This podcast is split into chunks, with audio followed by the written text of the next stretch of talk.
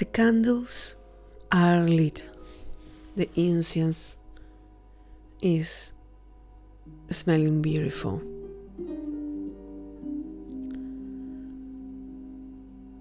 The light it is in orange and yellow. I can hear the street noise and my mate is with me. Welcome to the episode 39. Today I will talk about um, poet and a writer. She is from she's American and Mexican or Mexican American. She's a self-taught and her name is Elida Silvey. She was part of the London Spanish Book Fair, and it was my pleasure to talk with her, to talk about his her book and her job. It was a really surprise when I started to to read this book. It was surprising because it was intense. And it was part of her history. And also sometimes in some some of her words also mine. And the book is intense. It's painful is sometimes an agony, a desperation, a feeling of lost, and, and also willing, desire. And some information. Her books calls nothing. And I asked her if she wanted to have the this review in English or in Spanish, but of course, it makes sense to to review this book in English because it was written in English.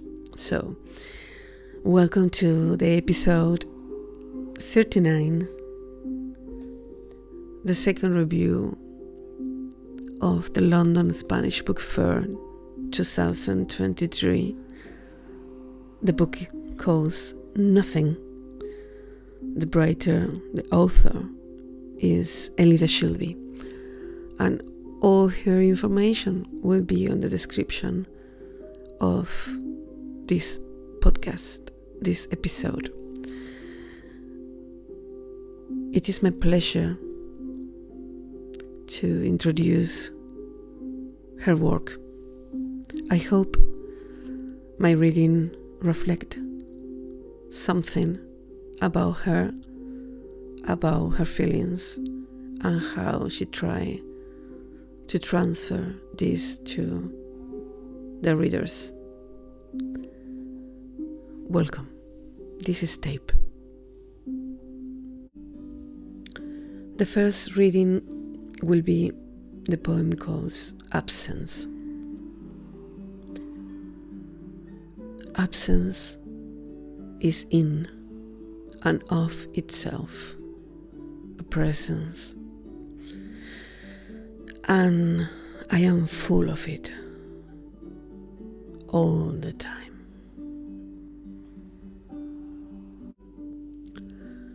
The second writing, the second reading, sorry, it will be the poem Obtuse. Fog forms in clusters on the corner of the window as clock tick. Obtuse. I hold my breath to see how long it takes for it to disappear and find myself winded. I savor the moment. I am with you and form poems from the rest.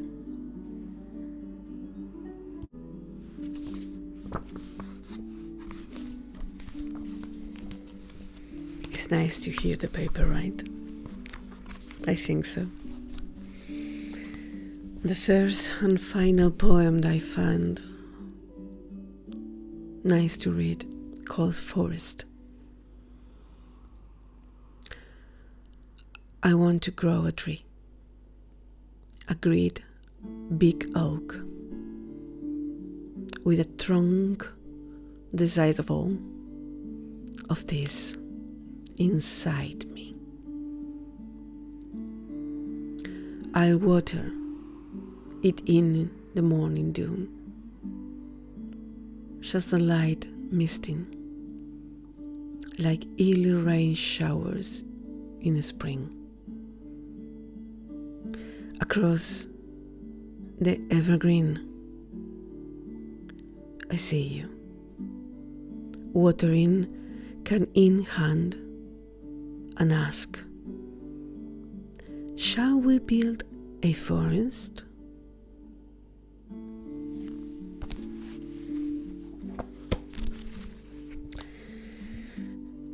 It was a discovery and a super um, surprise to read it. One of the things that became my attention, it was a text in the final of the book, a description of Elida Silvey with two words, actually three, that became my attention. And the words are mundane, identity,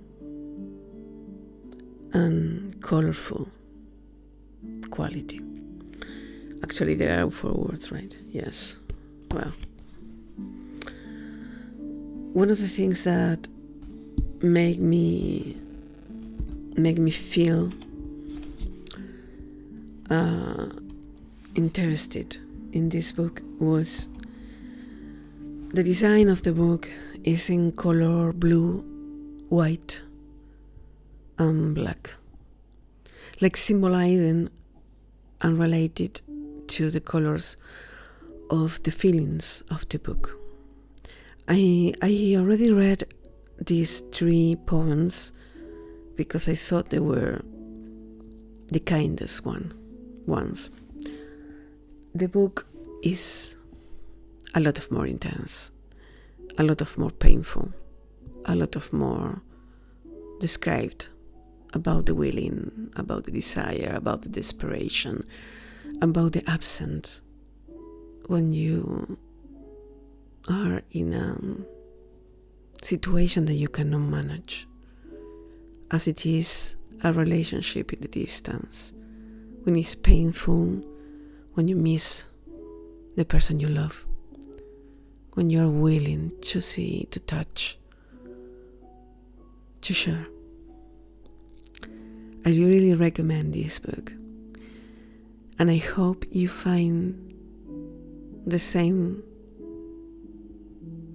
comfort and also discomfort in this reading and make you value the author as I am doing now. It was a pleasure to read it, and I hope you like it. This was Tape by Rob. I hope you have a super, super good time. All the details will be on the description of the episode. I will see you later. Thank you so much for listening.